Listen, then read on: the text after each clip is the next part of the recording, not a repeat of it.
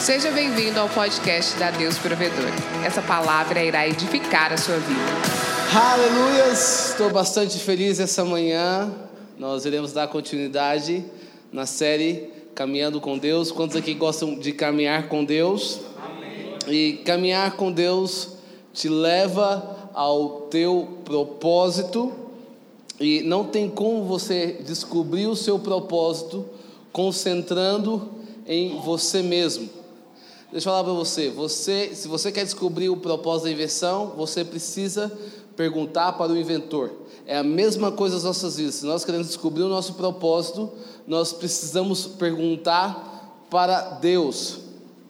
E uma, uma das coisas importantes que nós precisamos entender em relação ao nosso propósito é, primeiro, Deus não é o ponto de partida da sua vida, Ele é a fonte de tudo. Deus não é o ponto de partida da sua vida, Ele é a fonte de tudo. Abre tua Bíblia em primeira, aliás, Colossenses 1,16. Amém. Colossenses 1,16 fala o seguinte: Quando achar, digo amém pois nele foram criadas todas as coisas, nos céus e na terra, as visíveis e as invisíveis, sejam tronos, sejam soberanias, poderes ou autoridades, todas as coisas foram criadas por ele e para ele. Algumas traduções está por ele e para o propósito dele. Sabe o que está querendo dizer aqui? Tudo começa nele e tudo termina nele. O segundo ponto que você precisa entender em relação ao teu propósito é você precisa edificar a sua vida sobre as verdades eternas. Lucas, quais são essas verdades eternas? Está em João 17, abre a tua Bíblia lá em João 17 que está dizendo quando Jesus está orando pelos seus discípulos, ele está rogando pelos seus discípulos, e João 17, 16, nós iremos ver que Jesus está dizendo: Senhor, eu oro para que o Senhor não tire eles do mundo, mas livra eles do mal. Agora, em 17, 17, nós iremos ver que Jesus está falando: santifica na tua verdade, a tua palavra é a verdade. Ele está dizendo: santifica a tua verdade e a tua palavra é a verdade. Isso quer dizer que você só encontra as verdades eternas na palavra de Deus e não na sabedoria do mundo. Se você quer santificar a tua vida na verdade, você só encontra na palavra de Deus. Então, quando você tem o teu tempo de devocional, quando você tem o teu tempo, quando você está meditando na palavra de Deus, você está santificando a tua vida na verdade. Quando você tem o teu tempo de devocional, você está construindo a tua casa numa rocha. Você está colocando fundamentos, e é isso que está acontecendo. Agora, quando você começa a entender isso, você você descobre vantagens de viver uma vida pelo propósito de Deus, e é sobre isso que eu quero falar. Eu quero falar quatro vantagens de você entender o propósito de Deus sobre a tua vida. Então segura essa daí que vai a primeira. Primeiro é, você não permite que a sua vida seja dirigida pela culpa. Sabe, existe uma frase que fala que pessoas que são dirigidas pela culpa são manipuladas pela lembrança eles permitem que o seu passado controla o seu futuro. Agora, quantas pessoas não conseguem viver o novo de Deus porque ainda se culpa daquilo que Deus já perdoou elas? Quantas pessoas não conseguem entrar no novo de Deus porque ainda fica se culpando dos erros do passado e Deus está dizendo: Eu já te perdoei. E você precisa entender que o propósito de Deus não é registrado pelo teu passado. Se fosse assim, Deus não faria de Moisés, que foi um assassino, um grande líder Deus não faria de Abraão, de, de, de, Gideão, que foi um covarde, um grande herói. Isso quer dizer, se Deus fez na vida deles, Deus também pode fazer na sua vida. Deixa eu falar para você: os erros do passado não determinam o teu futuro. Amém? Amém? Diga teu irmão: os erros do passado não determinam o seu futuro. A segunda vantagem de você entender o propósito de Deus é: você não é dirigido pela necessidade de aprovação. Quantas pessoas colocam expectativa dos outros, permitindo que elas controlem a vida delas? Outros são dirigidos pela pressão social, sempre preocupado o que os outros poderiam pensar em seu respeito. Deixa eu falar, infelizmente, o que segue a multidão acaba normalmente perdido nela. E o maior exemplo disso é, é Rick Warren, ele fala algo interessante. Eu não conheço todas as chaves do sucesso, mas a chave para o fracasso é tentar agradar a todos. E o maior exemplo disso é a história de Sansão. Abra a tua Bíblia lá em Juízes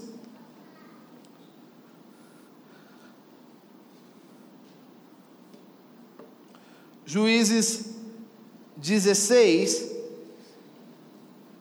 É interessante essa história, porque nós vemos que o anjo aparece para a mãe de Sansão. A mãe de Sansão era uma mulher estéril e o anjo aparece dizendo: "Olha, você vai ter um filho e esse filho vai ser um homem que vai libertar o povo de Israel das mãos dos filisteus". E nós vemos aqui em Juízes 16, essa história é uma história muito boa, que fala o seguinte: quantos acharam, digo amém. Diz: certa vez Sansão foi a Gaza, viu ali uma prostituta e passou a noite com ela. Disseram o povo de Gaza: Sansão está aqui. Então eles cercaram o local e ficaram à espera dele a noite toda junto à porta da cidade. Não se moveram a noite inteira, dizendo: Ao amanhecer o mataremos. Sansão, porém, ficou deitado só até meia-noite. Levantou-se e agarrou firme a porta da cidade com os dois batentes e os arrancou com tranca e tudo, pois tudo nos ombros e o levou ao topo da colina que ficava de frente de Hebron. Depois dessas coisas, ele se aproximou de uma mulher do vale de Soroqué, chamado Dalila, e os líderes dos filisteus foram, foram dizer a ela: Veja se consegue induzi-lo e mostrar para você o segredo da sua grande força e com poderes dominá-lo, para que amarremos e subjuguemos cada um de nós dará a vocês 13 quilos de prata. Disse pois Dalila e Sansão, conte-me por favor de onde vem a sua grande força e como você pode ser amarrado e subjugado. Respondeu-lhe Sansão, se alguém me amarrar com sete tiras de couro ainda úmidas, ficarei tão fraco quanto qualquer outro homem. Então os líderes dos filisteus trouxeram a ela sete tiras de couro ainda úmidas, e Dalila o amarrou com elas, tendo o homem escondido no quarto, e ela o chamou: Sansão, os filisteus estão atacando. Mas ele arrebentou as tiras de couro como se fosse de um fio de estopa posto perto do fogo. Assim não descobriu aonde vinha a sua força. Disse Dalila a Sansão: Você me fez de boba, mentiu para mim, né? Agora conte-me, por favor, como você pode ser amarrado. Ele disse: se amarrar firmemente com cordas que nunca tenham sido usadas, ficarei tão fraco quanto outro homem. Dalila o amarrou com cordas novas, depois tendo homens escondidos no quarto, ela chamou Sansão, os filisteus estão atacando, mas ele arrebentou as cordas do seu braço, como se fosse uma linha. Disse Dalila a Sansão: Até agora você me fez de boba e mentiu para mim, diga-me como pode ser amarrado. Olha para você ver. Tanta insistência, estação caindo nessa. Agora, ele respondeu: Se você tecer no pano as sete tranças da minha cabeça e o prender com uma lançadeira, ficarei tão fraco quanto qualquer outro homem. Assim, enquanto ele dormia, Dalila desceu as sete estrelas da sua cabeça num pano e o prendeu com laceras. Novamente, ele chamou Sansão dos filisteus, atacando. Ele despertou do sono, do sono e arrancou a lanceira e o tier com os fios. Então, ela disse: Como você pode dizer que me ama se não confia em mim? Esta é a terceira vez que você me faz de boba e não contou o segredo da sua grande força importunando o tempo todo, ele o cansava dia após dia, ficando ele a ponto de morrer. Por isso ele contou o segredo, jamais se passou a navalha em minha cabeça, diz ele, pois sou nazireu desde o ventre materno, se fosse rapado o cabelo da minha cabeça, a minha força se afastaria de mim, e eu ficaria tão fraco quanto o outro homem. Quando Dalila viu que Sansão lhe tinha contado todo o segredo, enviou a mensagem aos líderes filisteus: subam mais, subam mais essa vez, pois ele me contou todo o segredo. Os líderes dos filisteus voltaram e a ela levando a prata, fazendo dormir do seu colo, ela chamou um homem para cortar as sete tranças do cabelo dele, e assim começou a subjugá-lo, e a sua força deixou. Então ele chamou Sansão, 16, 20. Então ele chamou Sansão e os filisteus, os, ataca, os, os filisteus, os atacando, e ele acordou do sono e pensou: Sairei como antes e me livrarei. Mas não sabia que o Senhor tinha o deixado. É interessante essa história. Três pontos importantes que eu vejo nessa história é Sansão já estava colocando a sua pele em risco, em risco por estar em lugar que ele não deveria estar. Sansão já estava colocando a sua pele em risco porque ele estava em um lugar que ele não deveria estar. Onde Sansão estava? Na terra dos seus inimigos. Está comigo? Segundo ponto importante que eu vejo é quando você deixa que a opinião dos outros controle a sua vida, você deixa de lado o propósito de Deus.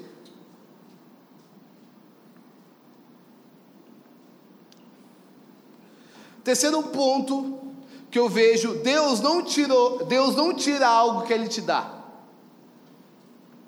Deus não tirou a força de sanção. Foi Sansão que tirou algo que Deus lhe deu.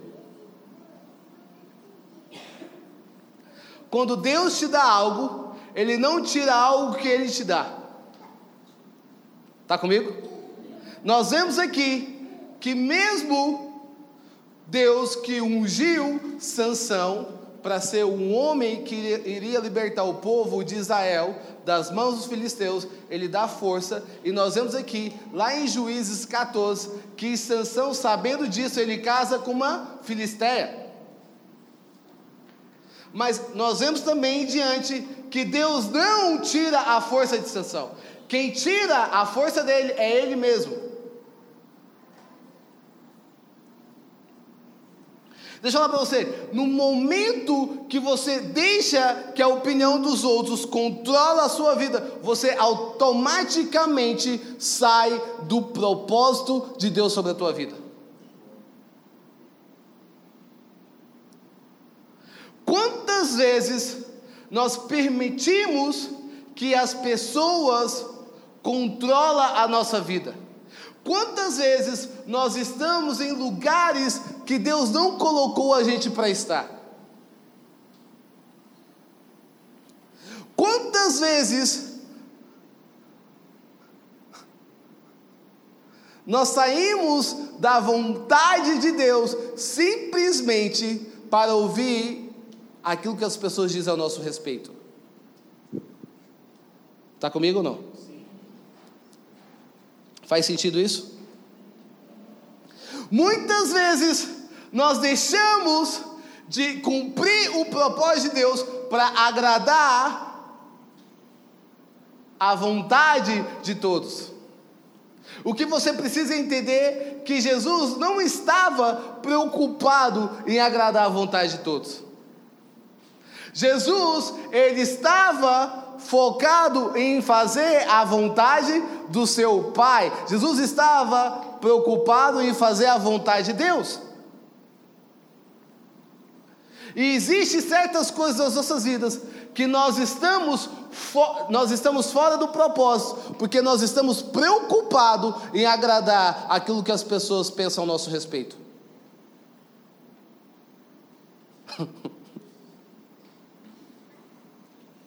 Mas quando você entende o propósito de Deus sobre a sua vida, você não é dirigido pelas aprovações das pessoas. Por isso que Jesus disse assim: ninguém pode servir a dois senhores.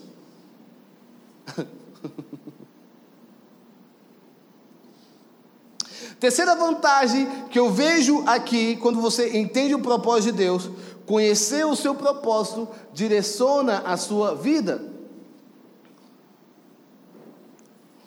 Você concentra a sua energia no que é mais importante. Ó, faz parte da natureza humana distrair com assuntos menos importantes. Já viu que faz parte da natureza humana distrair com os assuntos menos importantes? Faz sentido isso não? Muitas vezes nós estamos com tantas coisas que não são importantes. Quer um exemplo disso? Muitas vezes você fica lá no celular, horas e horas e horas e horas e horas e horas e horas e horas. O que você está vendo? Não estou vendo nada. Horas e horas e horas e horas e horas. Já viu pessoa que fica no celular muitas vezes quando está fazendo nada assim? Passando o dedo, já viu? Na informação? Não está acrescentando nada. Quando ele viu, ficou três, quatro horas assim, ó. Ah, legal. Ah, o que, você viu? Nada. O que, que acrescentou na sua vida? Nada. Porque faz parte da natureza do humano focar em coisas menos importantes. E existe uma, uma pesquisa que fala que as pessoas vivem uma distração sem objetivo. O que é uma distração sem objetivo? São como os giroscópios girando em um ritmo frenético, sem jamais chegar a lugar nenhum. Muitas vezes nós somos aquelas pessoas que são como giroscópios girando freneticamente sem chegar em lugar nenhum. Deixa eu falar para você, quando você não entende o teu propósito, quando você não tem um propósito definido, você sempre vai estar alterando o seu rumo. Você sempre vai estar alterando o seu rumo. Lucas, o que você está querendo dizer? Cara, você vai alterar o seu rumo da tua vida profissional. Você vai estar alterando o seu rumo em relação ao teu sentimento. Você vai estar alterando o teu rumo em relação ao teu chamado. Você sempre vai estar alterando o teu rumo. Deixa eu falar para você, não tem como ter um impacto na vida sem ter constância.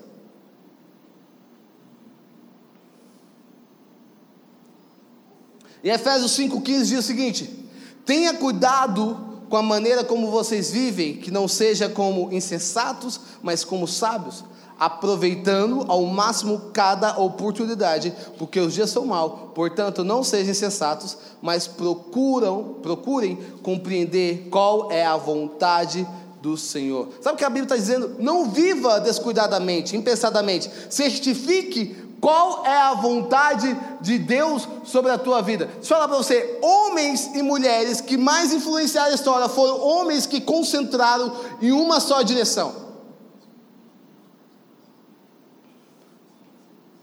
O apóstolo Paulo ele é exemplo disso.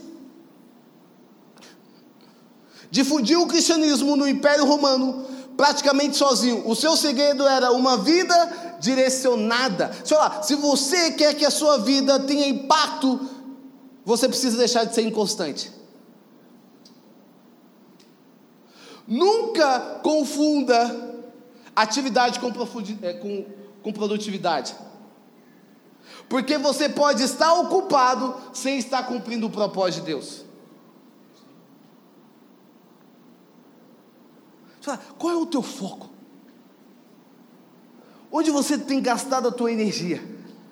Onde você tem gastado o teu tempo? O que você quer construir para que 10 anos? O que você quer construir para que 5 anos da tua vida? Porque se você não tem um foco e uma só direção, você acaba fazendo tudo ao mesmo tempo, você acaba fazendo nada. Porque pessoas que fazem tudo, eles não fazem nada. Está comigo? Está comigo? É tipo você ir para um restaurante. Você já viu aquele restaurante que tem tudo? Eles fazem pizza, eles fazem. Já viu isso?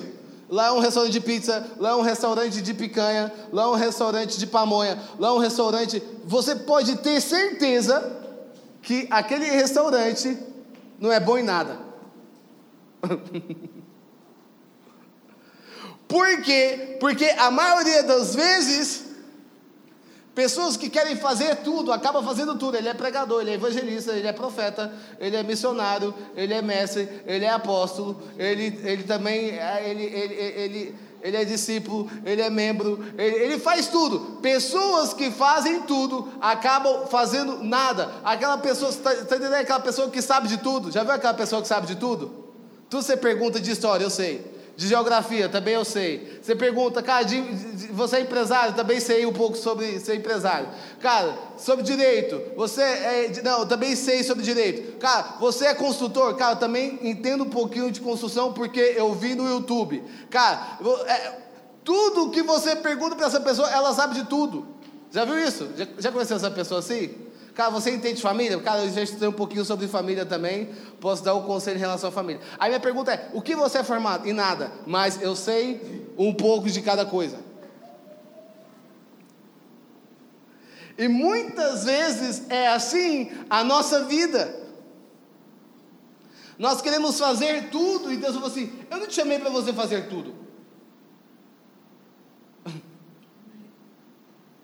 Está comigo? Eu não te chamei para você fazer tudo. Eu te chamei para algo específico. Pergunta, irmão, o que Deus te chamou?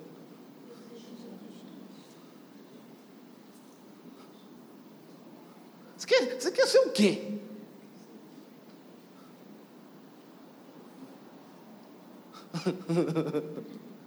Está comigo? Hã?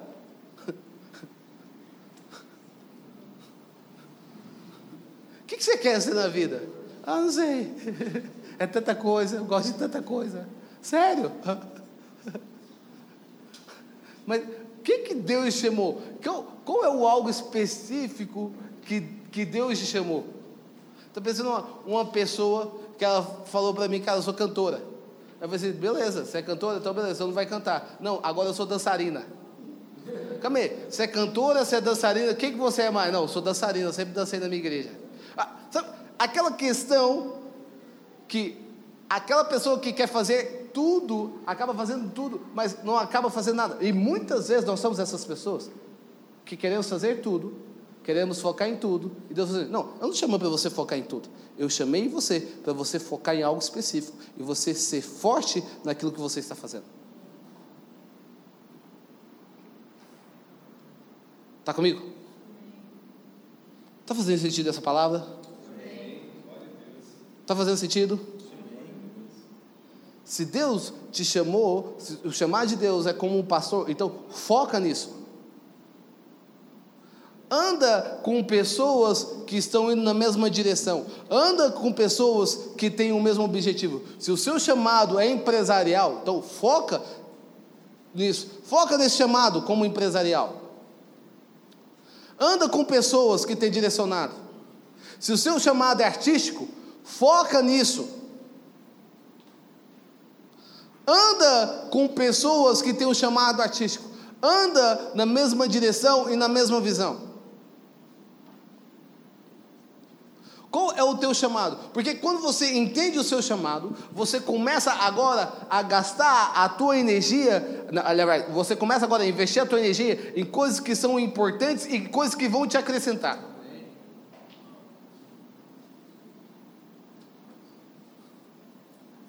Está comigo? Gasta nisso.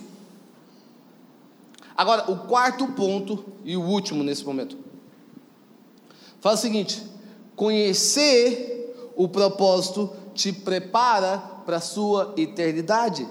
Deixa eu falar para você. Muitas pessoas querem deixar o legado aqui na terra, elas querem ser lembradas quando partirem, mas o que você precisa entender que a última análise que mais importante não é o que as pessoas dizem, mas é o que Deus diz. O que as pessoas não percebem é que todas as realizações acabam sendo superadas. Falar, recordes são quebrados, reputações desaparecem e homenagens são esquecidas. Deus não colocou você aqui na terra simplesmente para você ser mas Ele te colocou para você construir um legado eterno. Diga comigo, legado eterno. Diga novamente, legado eterno. Porque vai chegar um dia que você vai estar diante de Deus e Deus vai te fazer duas perguntas. Duas perguntas Deus vai te fazer. Primeira pergunta é: Você aceitou o que Jesus fez por você? Aprendeu a amá-lo e a confiar nele? Porque Jesus disse: Eu sou o caminho, a verdade, a vida, e ninguém vem ao Pai a não ser por mim. A resposta da primeira pergunta vai determinar onde você vai passar a tua eternidade. Quantos aqui são salvos? Digam amém. Quantos aqui aceitam Jesus como seu único Salvador? Essa resposta vai determinar aonde. Obrigado, Hélio. Foi o quebra-gelo que a gente combinou. Aonde vai passar a sua eternidade? A segunda pergunta é: o que você fez com o que eu te dei? O que você fez com o teu tempo? O que você fez com o teu talento? E o que você fez com o recurso que eu te dei? Você gastou com você mesmo? Ou você usou o recurso para cumprir o propósito? Porque a segunda resposta dessa pergunta vai determinar como você irá passar essa eternidade.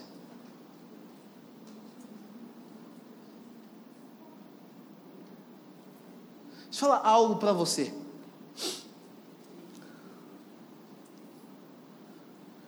Caminhar com Deus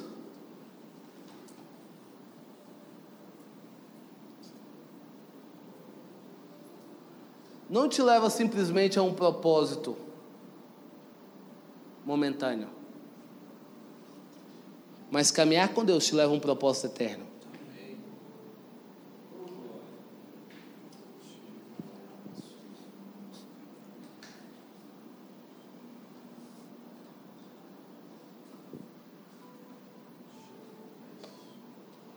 Te leva a um propósito eterno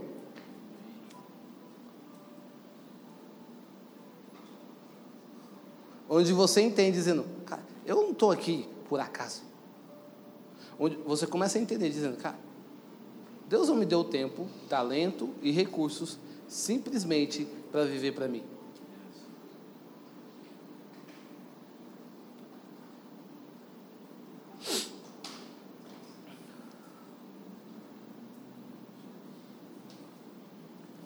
O que acontece muitas vezes na nossa geração, o que acontece muitas vezes, que a gente parou em um tempo. A gente parou em um tempo. Você viu aquela pessoa que o tempo, o tempo, você viu aquela pessoa que parou no tempo? Você viu aquela pessoa que perdeu o time? Na verdade, a palavra certa é perder o time. Muitas vezes nós perdemos o time da eternidade.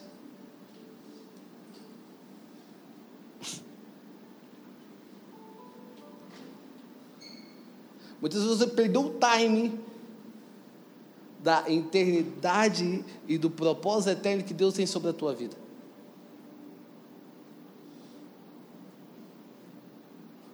Muitas vezes a tua mente está contando a história há 20 anos atrás do que Deus fazia.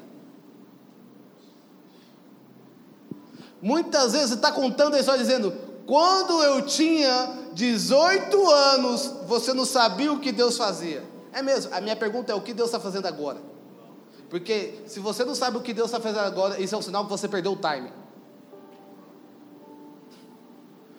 Quando eu tinha 20 anos, eu vi tanto milagre acontecer, eu vi tantos sinais acontecer, eu vi tanto avivamento acontecer. Minha pergunta é: ok, você viu daqui 20 anos, mas pergunta é: o que, que você está vendo agora? Porque se você não está vendo nada agora acontecer, isso quer dizer que você perdeu o time.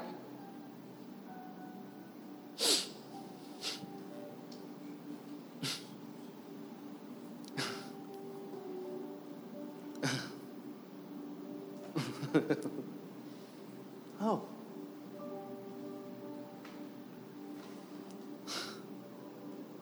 Tá comigo? Tá comigo? O Deus que fez o passado, Ele faz o presente, Ele continua fazendo no futuro.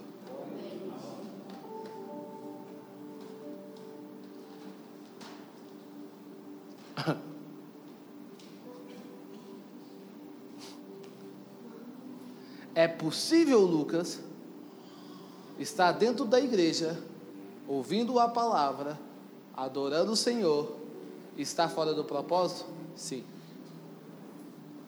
É possível. Porque o propósito não se limita a apenas um culto de duas horas, de três horas. O propósito não se limita porque você é uma boa pessoa que vem em todos os cultos. Não, ele não se limita nisso. O propósito não se limita porque você ouviu uma boa palavra. Não, ele não se limita nisso. O propósito não se limita simplesmente aqui. Porque existem pessoas que estão ocupadas demais, mas não estão cumprindo o propósito.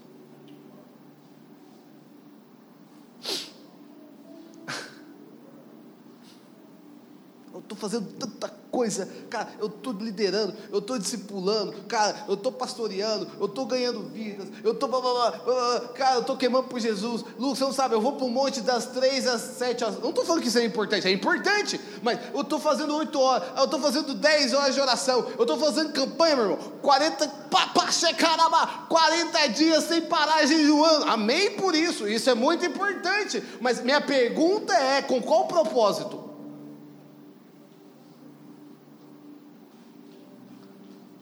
Porque se o propósito só para em você, se o propósito só foca em você, isso quer dizer que não tem nada a ver com o propósito eterno. Vocês estão entendendo a mensagem ou não? Sim. Está comigo? Sim.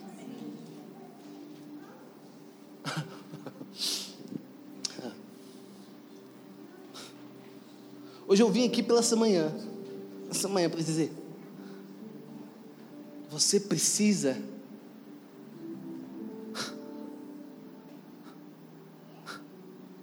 Você precisa voltar ao time. Você precisa voltar ao propósito eterno que Deus tem sobre a tua vida.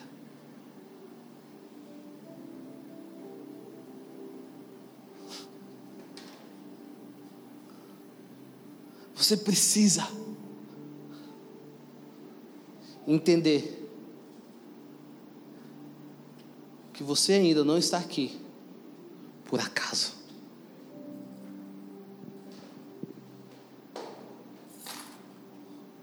Mas cabe a você a determinar qual estilo de vida você quer viver.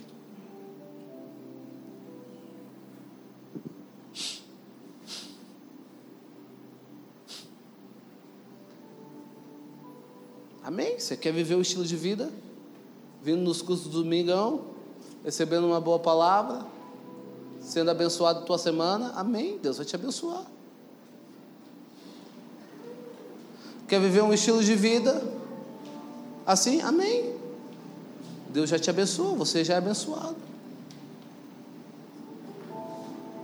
Amém. Você quer viver um estilo de vida onde você fala, cara, eu estou bem na fita porque eu estou fazendo todas as coisas, então estou bem com os homens. Todo mundo está falando, nossa, você recebeu o prêmio do melhor voluntário do ano. Amém por isso. Eu fiz tudo, tudo certinho. Olha para você ver, foi aplaudido. Amém por isso. Mas o que conta, a última análise, vai ser de Deus. Vai falar assim: você pode ter passado despercebido no meio da multidão. Você pode ter passado despercebido nos olhares do homem. Você pode ter passado despercebido pelas pessoas. Mas ao meu olhar, eu vi que você não cumpriu o propósito.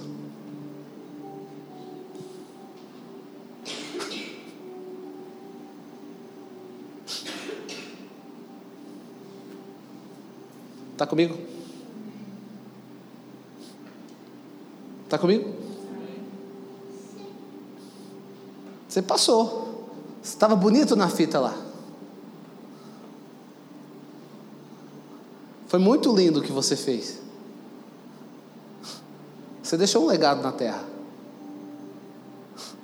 Mas você não construiu um legado no céu.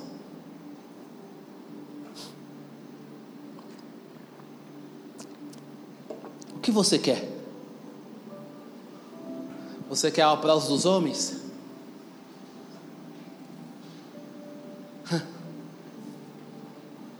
Ok. Você quer isso? É fácil. É fácil.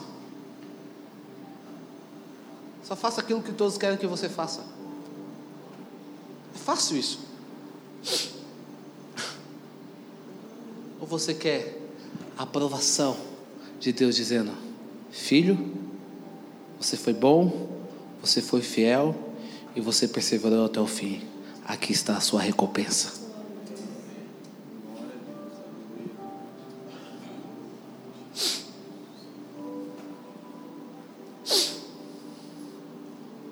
Você quer nessa manhã?